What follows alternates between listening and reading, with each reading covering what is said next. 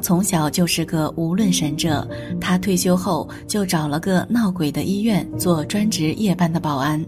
因为都在传这家医院闹鬼，所以这个职位很少有人应聘。但是架不住给的工资够高，老王想都没想就来应聘了。半夜送来个被货车撞了的人，听说是一个眼盲的老太太。送来的时候已经快不行了，医生们抢救了四五个小时，最后命是保住了，吊了一口气，等家属喊车来拉走，准备后事。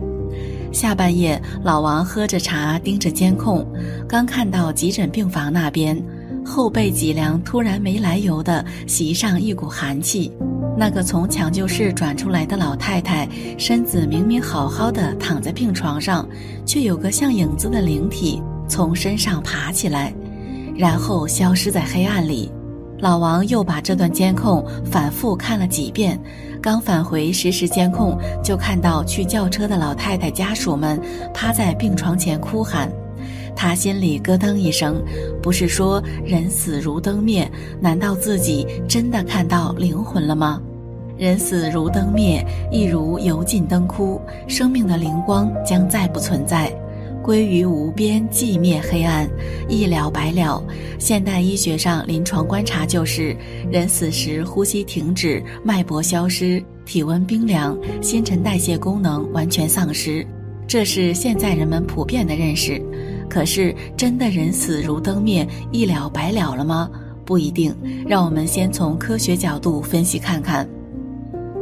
人体细胞由微观粒子组成，分子、原子、电子、原子核、质子、中子、耐克、中微子。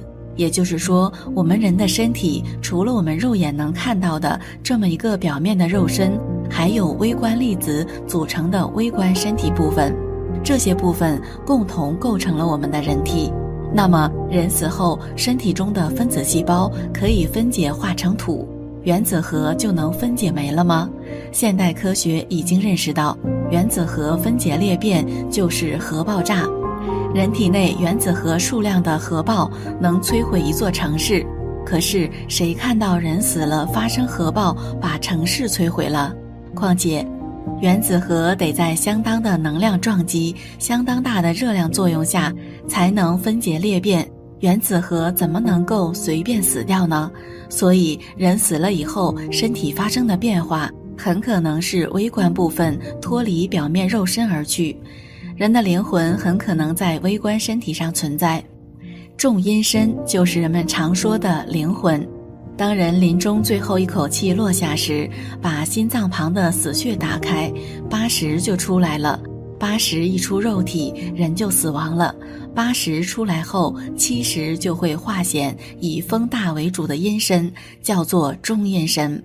上天堂、下地狱和往生净土的人没有中阴身，其余的人恶鬼、畜生道都有。中阴身，眼、耳、鼻、舌、身、意六根都具足。不是说丢下身子就没有六根了，因为他的八十还存在。八十是根子，升起七十、六十和前五十。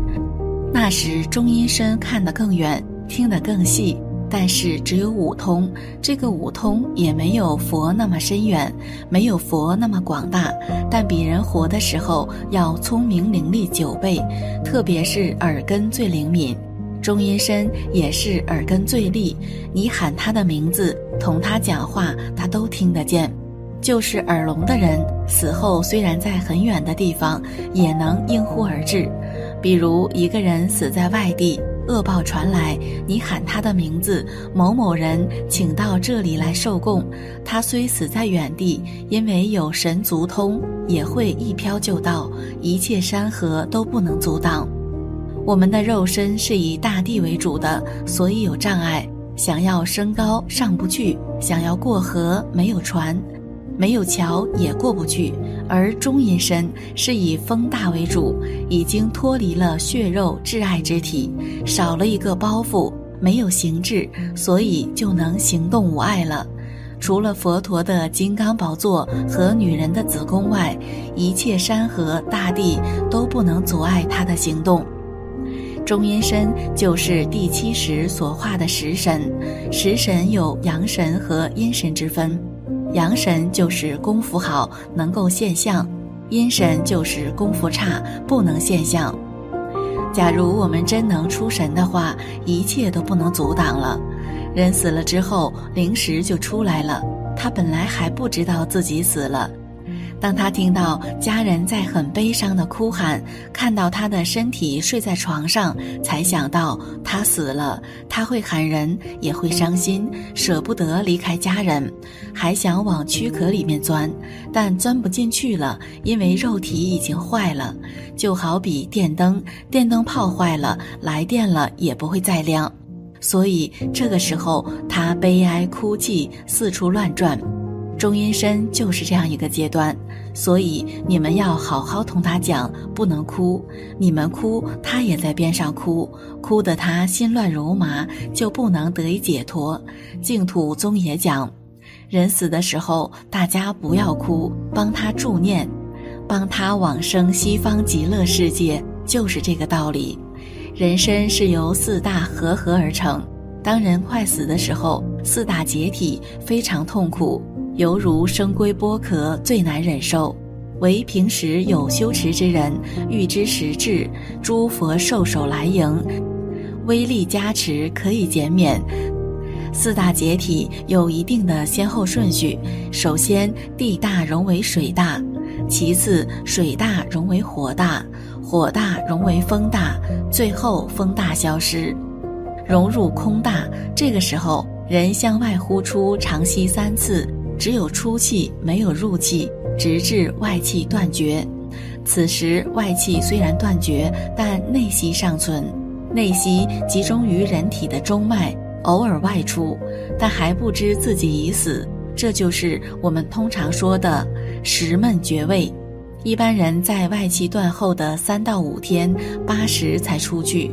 这时如果火化或埋葬，更加剧了亡者的痛苦，容易引起他的。嗔恨心而下三恶道，所以最好在四天以后火化。第八时又叫暖寿式。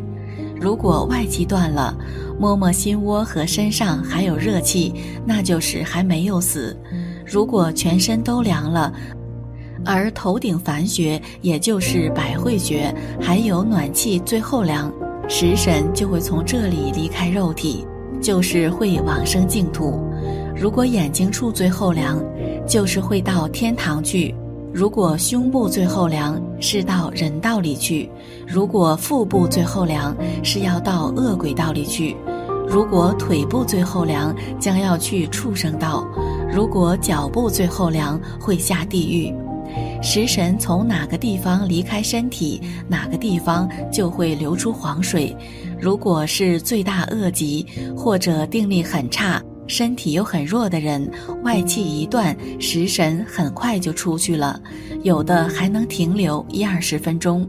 如果有定力的人，食神可以停留七天才完全离体。所以功夫越好的人，食神走得越慢。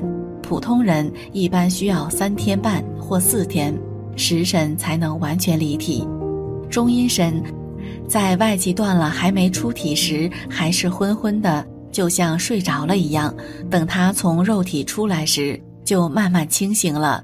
他会看到他的身体，以及人们在为他举办丧事，这时才知道自己死了。我们说话，他都能听见，而他想和我们说话，我们却听不见。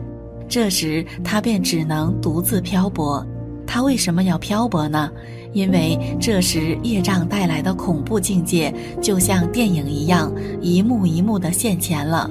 再加上身体没有了，不知该到哪里去，到哪里才能找到一个身体呢？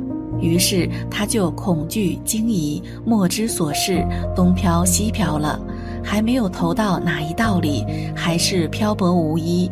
因为恶境界现前之故，他就十分忧虑、害怕，做不了主。